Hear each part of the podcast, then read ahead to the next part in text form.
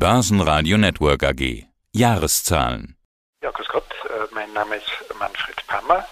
Ich bin Vorstand in der Artus Immobilien AG, einem regionalen oberösterreichischen Immobilienanbieter. Sie sind nicht nur Immobilienanbieter, sondern auch Projektentwickler und Vermieter. Das sind alles Bereiche, die ja in der Corona-Krise plötzlich in irgendeiner Form neu betrachtet wurden. Man dachte immer, nichts kann dem Immobiliengeschäft was anhaben. Dann kam Corona. Die Corona-Pandemie hat aufgezeigt, dass Wohnen aber nach wie vor ein sehr sicheres Geschäft ist. Anders der Gewerbebereich, da steht ja doch das ein oder andere Fragezeichen. Wir haben schon beim letzten Mal drüber gesprochen, dass sie schon vor der Pandemie angefangen haben, sich von gewerblichen Objekten zu trennen können. Damals war das Argument zwar noch nicht die Pandemie, sondern eher die Konjunktur, aber sie haben schon frühzeitig diesen Weg eingeschlagen. In der Corona-Krise haben sie das noch intensiviert, haben sie mir im letzten Interview erklärt. Wie gut kommen Sie voran mit dieser Umschichtung? Ja, also wir haben diesen Prozess schon beinahe abgeschlossen.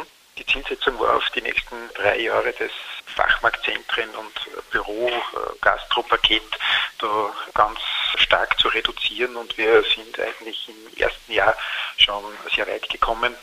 Sind also weiterhin der Meinung, dass diese Entscheidung richtig war, und gut war und die daraus resultierenden Rückflüsse, dass wir die weiterhin in Wohnen investieren. Sie sagen es schon, Rückflüsse. Natürlich bringen Verkäufe Ihnen Gewinne ein. Ich habe mir mal den Jahresüberschuss angeschaut. Bei Ihnen, der liegt bei 5,3 Millionen Euro nach 1,6 Millionen im Vorjahr. Ist dieser Gewinn eigentlich als so eine Art Ausnahmejahr, Sondergewinn sozusagen zu werten, weil es eben diese Verkäufe gab? Ganz genau, das muss man natürlich relativieren. Das kann sich nicht jedes Jahr so darstellen wie im abgelaufenen. Aber durch diese, ich sage mal, Early Panikstrategie, dass wir also da sehr intensiv schon am Beginn der eintretenden Problematik, was Corona betrifft, aber nicht nur Corona, sondern es ist natürlich eine längerfristige Abkehr von Standorten, die Digitalisierung hinausläuft, gegeben. Durch diesen Schritt haben wir eben eine attraktive Rückflusssituation erhalten, die einen Ausnahmetatbestand quasi darstellt für 2020. Wir werden zwar 2021 ebenfalls noch Verkaufserlöse aus dieser Ecke sehen, aber die prozentuell nicht mehr so gewaltig sich darstellen wie im abgelaufenen Jahr.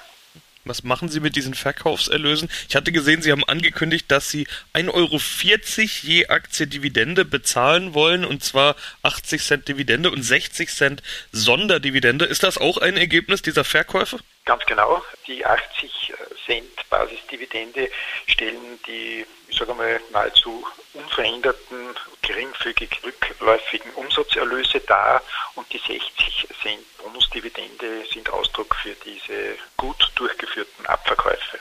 Also ein Teil der generierten Liquidität, der Erlöse aus den Abverkäufen geht in die Dividendenerhöhung. Ja, circa 2,4 Millionen Euro wird an die Aktionäre aller Wahrscheinlichkeit nach ausgeschüttet werden.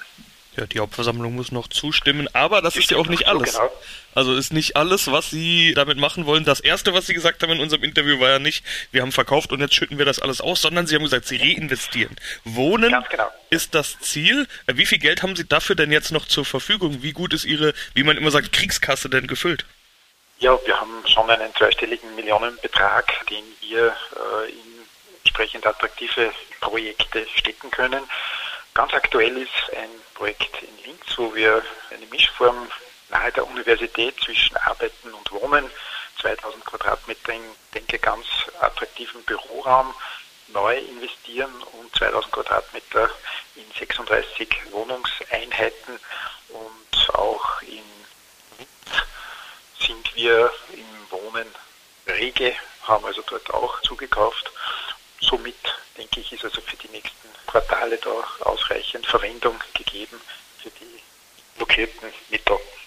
Über 70 Prozent Wohnen ist ihr Geschäft inzwischen schon 74 Prozent ja. war das letzte, das ich gesehen habe. Ich habe aber auch aus ihren Aussagen schon ganz klar rausgehört, sie haben gesagt, vielleicht gibt es noch mehr Verkaufserlöse aus diesem Bereich, also noch mehr Abbau von Gewerbe, dann vermute ich auch noch mehr Neugeschäft hin zum Wohnen. Was sind denn Ihre Ziele?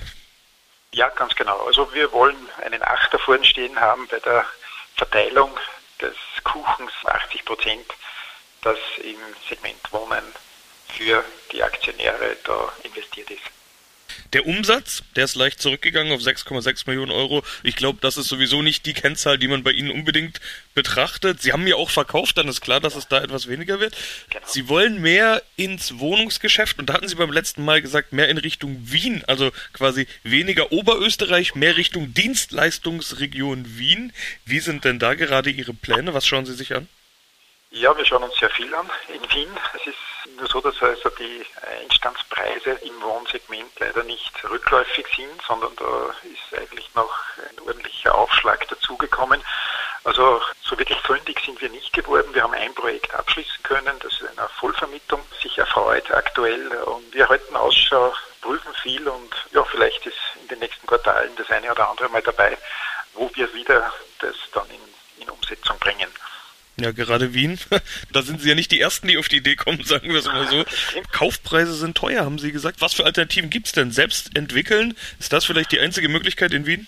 Ja, da ist wahrscheinlich unser Standortnachteil, dass wir halt in Linz sind, kein Garant dafür, dass wir da äh, durchschnittlich erfolgreich sind, sagen wir, im Aufspüren von Grundreserven oder potenziellen Ausbauten.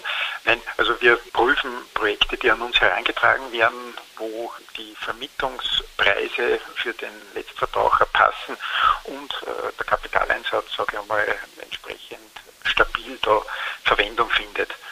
Will heißen, wir streben keine Projekte, wo also zweistellige Mietzinswünsche der Vermieter da äh, sich darstellen an, mag dadurch ein bisschen in, in B-Lagen die Orientierung hinauslaufen. Sonst bleiben wir der Achse zwischen Salzburg und Wien. Also es ist kein Muss, dass wir dort sehr stark expandieren. Aber es war der erste Schritt, dass man sagt, wenn ein Objekt passt, dann sind wir da durchaus aufgeschlossen, dass wir das Geld auch in Wien arbeiten lassen. Das sind jetzt ja alles grobe Zukunftsziele, sagen wir es mal so. Was konkret sind Ihre Ziele und Pläne für 2021? Ja, wir haben eben unser größtes Projekt äh, an der Universität in Linz, dass das, sagen wir, entsprechend unserer Terminplanung gut abgewickelt wird. Der eine oder andere Zukauf ist in Vorbereitung, ist noch nicht finalisiert, aber da geht es auch wiederum um Wohnen und ja, vielleicht taucht ein Grundstück einmal auf, das äh, auch dann eine spannende Entwicklung äh, garantiert.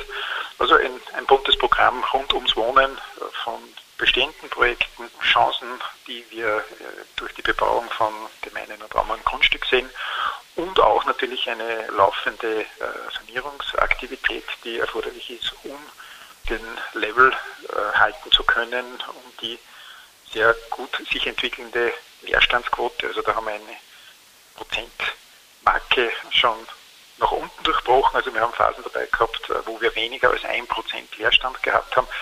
Das halten zu können, bedarf also auch laufender Begleitung bei der Substanz. Und ja, das kann man dann ganz sinnvoll unterbringen. Und wir wollen dann auch wieder überprüfen, wie gut es bei Ihnen gelaufen ist. Da wünsche ich erstmal viel Erfolg. Herr Pammer, vielen Dank. Gerne, danke. Börsenradio Network AG. Das Börsenradio.